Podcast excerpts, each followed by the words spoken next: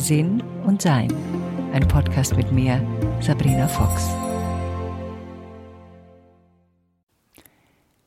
Es gibt manche Worte auf Englisch, die für mich einfacher sind und die ich manchmal gar nicht so richtig erklären kann. Zum Beispiel gibt es das Wort Rapport. Das bedeutet, dass man mit jemandem, und hier hakt schon, eine Beziehung aufbaut. Also, dass man Verständnis füreinander hat, dass man sich, ähm, also das Englische würde man sagen, she established a rapport with the children. Also übersetzt, hm, sie, es war ihr möglich, mit den Kindern in Kontakt zu sein. Aber das ist so ein bisschen schlapprig übersetzt, ehrlich gesagt. Also vielleicht sagt er jetzt, aber Sabrina, das ist doch, hahaha, ja, hm, vielleicht könnt ihr es mir unten in die Informationszeile reinschreiben, wenn ihr es auf YouTube seht. Also es bedeutet, dass man auf einer Wellenlänge schwimmen, schwimmen und schwingen möchte mit den Menschen, mit denen man nahe ist. Also man, man geht in einen Rapport und ich glaube, man sagt es ja auch ab und zu sogar auf Deutsch. Also eine, ein Gleichklang, ein Gleichschwingen. Und das ist immer auch eine Gefahr der zu großen Anpassung. Und das war jahrelang, ja, wirklich jahrelang eine Herausforderung für mich.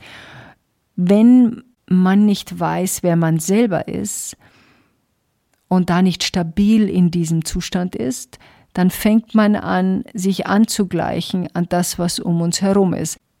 Und das ist auch üblich, das gibt es, wenn wir zum Beispiel keine eigene Meinung über etwas haben, dann hören wir uns um, was die anderen sagen und übernehmen meistens die Meinung, die da bei uns in der Nähe passiert.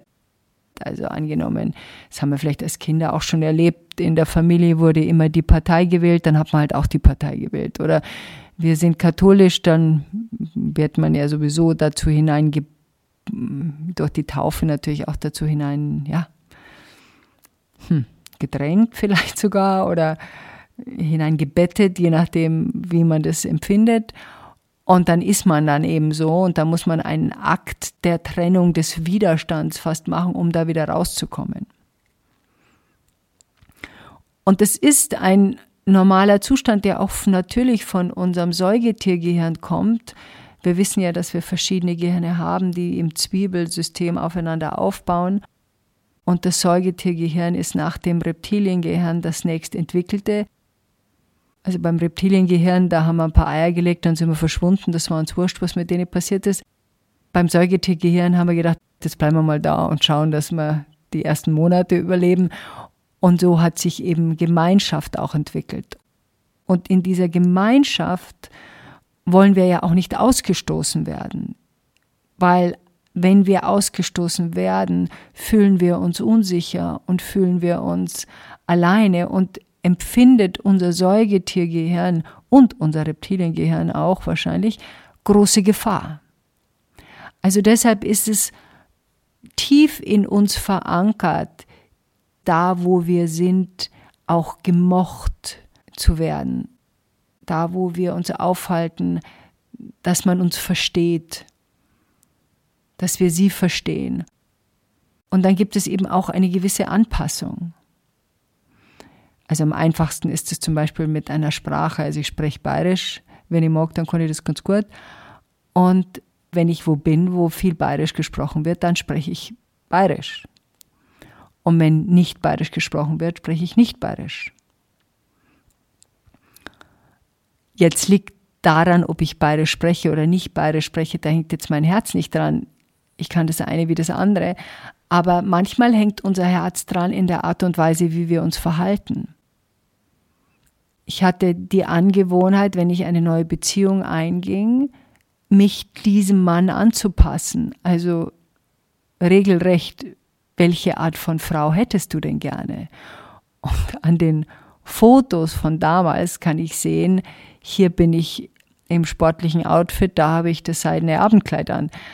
Also ich habe mich angepasst, was da am besten dazu passen würde.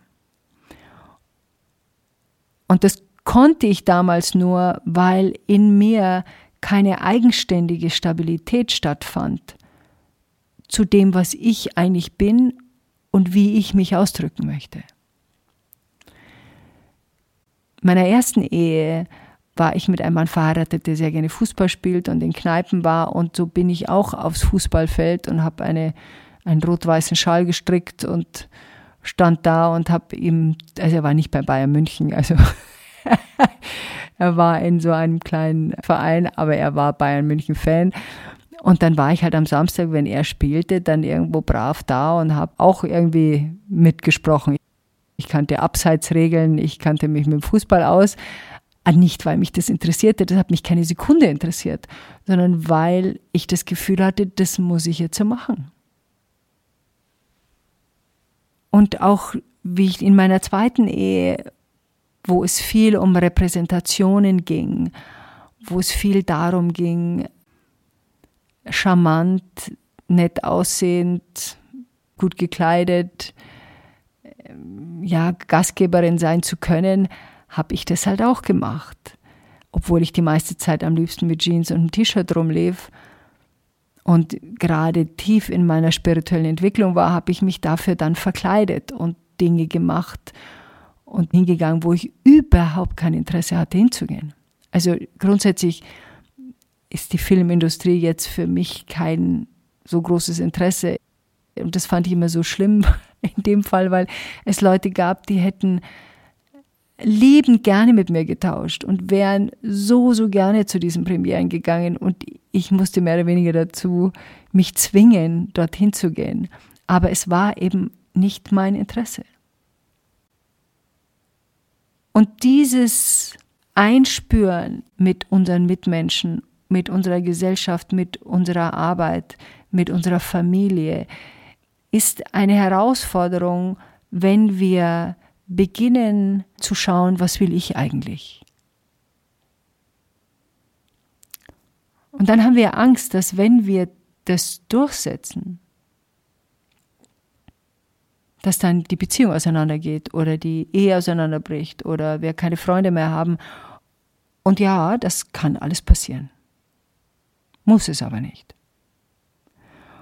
je erfahrener wir werden in Beziehungen und je mehr wir darüber wissen und lernen und je wacher wir uns mitteilen können, desto weniger groß ist die Gefahr, dass da etwas auseinanderbricht. Es wird sich entwickeln, woanders hin und in meiner Erfahrung besser. Und es beginnt im Zusammenleben. Wenn man mein Leben, mein jetziges Leben anschaut, dann scheine ich im Zusammenleben ein sehr konventionelles Leben zu führen.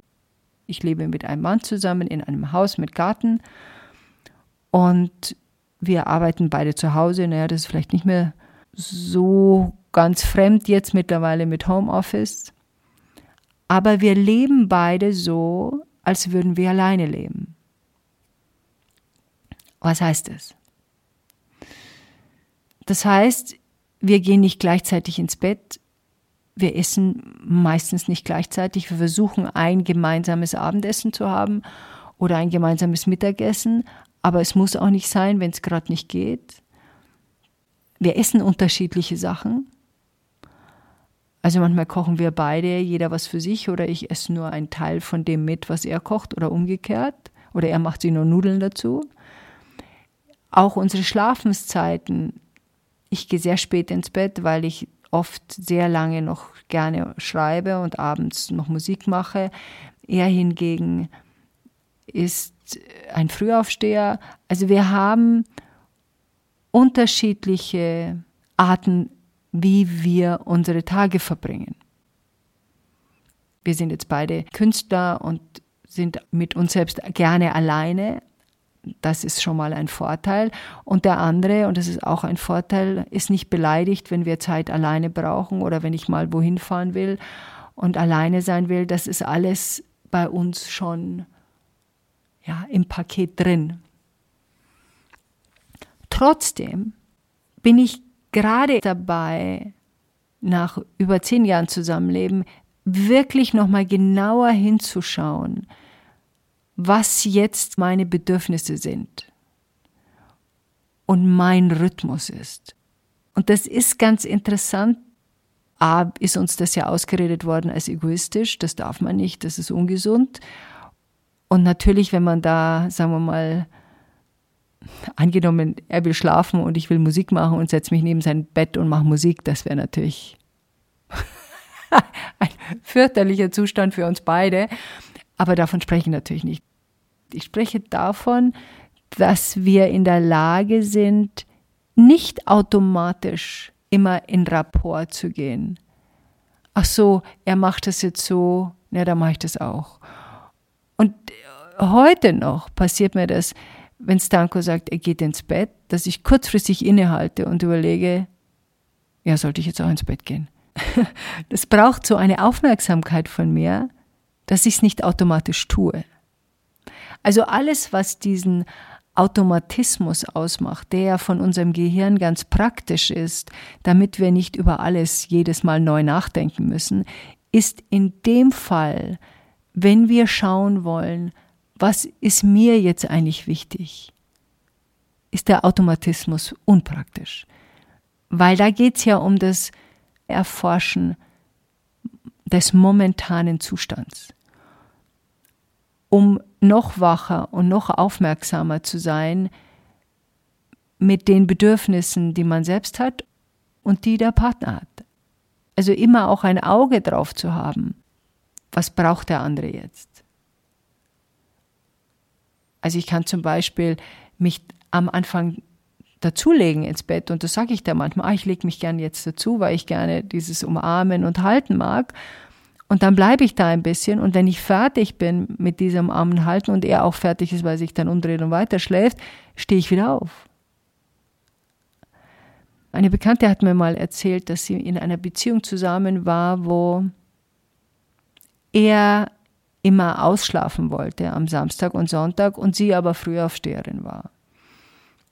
Und er jedes Mal zu ihr sagte, wenn sie eben früh aufstand, ach, du hast schon wieder die Bettflucht und was stimmt denn mit dir nicht und wieso kannst du denn nicht ausschlafen? Und das ging über die fünf, sechs Jahre, wie diese Beziehung dauerte, immer weiter. Das hörte nicht auf. Es wurde nicht akzeptiert, dass er halt gerne länger schläft, sie aber irgendwann mal fertig mit dem Schlafen ist und dann aufstehen will. Und das sind dann die Dinge, wo sich in uns ein Frust ausbreitet, Wut ausbreiten kann zum Beispiel auch und Unverständnis ausbreitet. Wir werden dann falsch gemacht. Und im schlimmsten Fall, und das gibt es natürlich auch, wird einem Partner oder einer Partnerin dauernd eingeredet, dass sie falsch liegt mit dem, was sie tut. Dass das nicht normal ist, dass man um drei Uhr aufsteht und dann ein Buch schreibt. Und dass man doch gefälligst acht Stunden durchschlafen soll. Und dass man doch ausschlafen muss und dass man doch das und das machen muss. Und wenn wir uns unsicher fühlen in uns und wir werden konstant mit so etwas bombardiert, ist es sehr schwer, da rauszukommen und zu sagen, Moment, das ist für dich wichtig und das ist für mich wichtig. Und es ist meine Aufgabe, dafür zu sorgen, dass das, was für mich wichtig ist, auch passiert. Ich hatte früher gehofft, und das habe ich von meiner Mutter gelernt, dass die anderen verstehen, auch wenn ich kein Wort sage, was ich brauche. Das dachte ich, ist die ideale Form von Beziehung. Das dachte ich, ist Liebe. Das dachte ich, ist Nähe. Das ist es nicht. Das ist eine Unfähigkeit zu kommunizieren. Und dann lernte ich Stück für Stück zu sagen, mir selber erst einmal zu sagen, was ich überhaupt brauche, weil ich hatte überhaupt keine Ahnung, was ich brauche. Ich wusste nicht einmal, was mir gut tut. Ich musste es ausprobieren und zu schauen, will ich das, will ich das nicht. Hm, Dienstag will ich es, Mittwoch will ich es nicht. Hm, Freitag vielleicht, hm, weiß ich nicht. Also das war ein, ein sehr interessanter Prozess, diese Selbsterforschung und dieses gleichzeitige Lernen zu sagen, was meine Bedürfnisse sind und nicht nur zu sagen, sondern mich darum zu kümmern dass ich es auch bekomme. Und dieses Aufeinander sich einschwingen und schauen, was der andere will und braucht, ist wunderbar, wenn jemand getröstet werden will, wenn jemand umarmt werden will, wenn jemand Nähe braucht, ein paar Worte braucht, wenn wir da sind und jemand zu unterstützen, da ist es eine wunderbare Gabe. Sie ist unpraktisch, sehr unpraktisch, wenn wir bei diesem Versuch, diese Beziehung und diesen Rapport herzustellen, uns selbst völlig aufgeben. Denn dann sind wir in uns selbst nicht mehr da.